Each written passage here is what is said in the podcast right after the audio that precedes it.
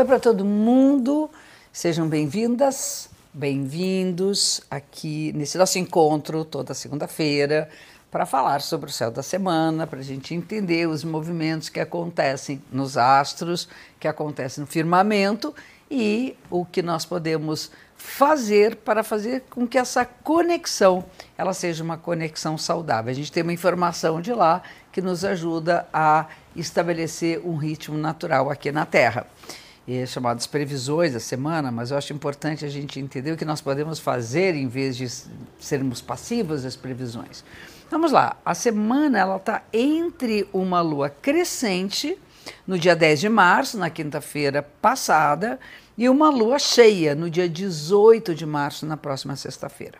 Então, de segunda a sexta-feira, a gente está associando a nossa vida à lua crescente que é um momento, crescer significa desenvolvimento, é hora de desenvolver o que nós queremos ver crescer, aquilo que nós esperamos resultados futuros. E para crescer precisa alimentar.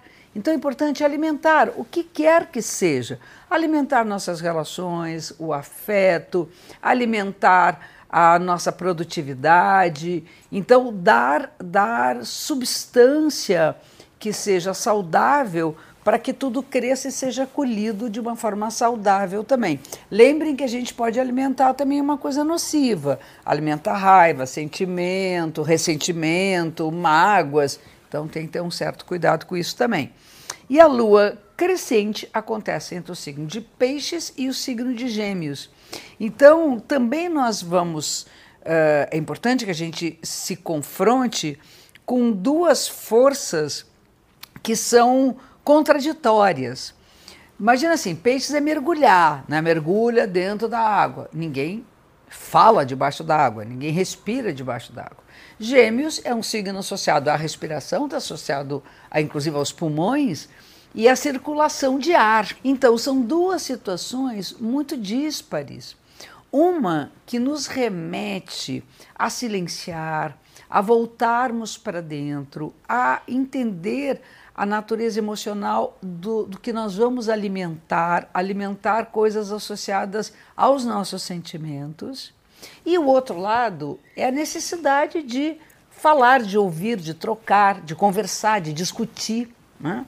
Então, a arte dessa lua crescente nessa semana é saber quais os momentos que nós vamos calar inteligência emocional, ficar quietinho, só sentindo e absorvendo as atmosferas e os climas e o momento que nós vamos então falar, conversar, dizer o que a gente pensa, discutir, entrar no conflito, tentar resolver as diferentes opiniões. Isso movido por emoções ligadas a peixes. Então tem que ter ali uma racionalidade das coisas, né? É, a Lua está em Gêmeos, que é um signo mental, e a Lua é a nossa a força emocional, e o Sol está em Peixes, que é um signo emocional, e o Sol está ligado à razão. Os polos estão invertidos. Então, nós vamos sentir muitas coisas que nos levam a raciocinar, ou até a aprender a racionalizar nossas emoções, e nós vamos falar de sentimentos que nem sempre são explicáveis. Isso é importante e é uma oportunidade usar de uma forma sábia e positiva. Bom, a, os aspectos da semana, uh, o primeiro deles é no dia 17 de março, nós temos ali, que vai influenciar a semana toda de qualquer forma, um momento de uh, renovação das nossas ideias. É um aspecto harmonioso entre Mercúrio e Urano.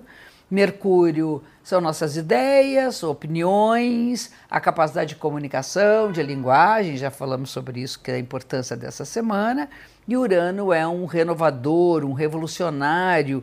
Então a gente pode entender aquilo que às vezes é incompreensível, nossa mente fica também muito muito rápida, tem os insights importantes, né? Assim, sacar o que está rolando na mente.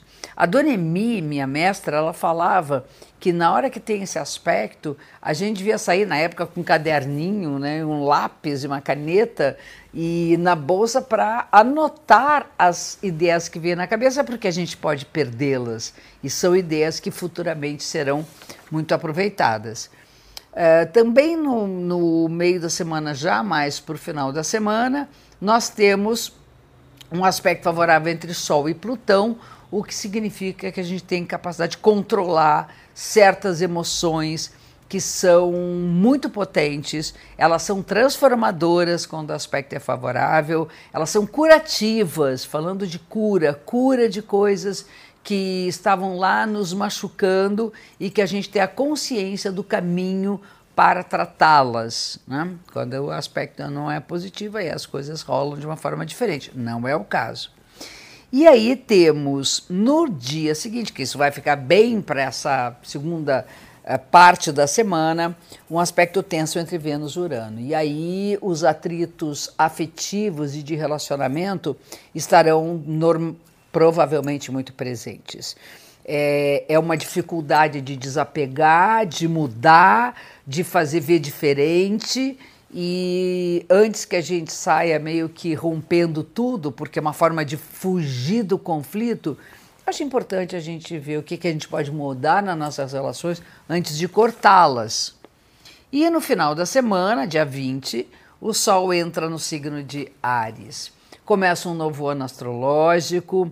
Bem-vindo esse nosso novo ano, que para a astrologia é o verdadeiro ano novo. É, começar um novo ciclo. Espero que o mundo consiga se equilibrar o máximo possível. Ares é um signo de intensidade e a sombra de Ares é Libra, que é a diplomacia, que é o equilíbrio. Então, tentar é, chegar a essa é, fórmula luz e sombra com bastante harmonia, certo? Uma semana linda para vocês e até a próxima.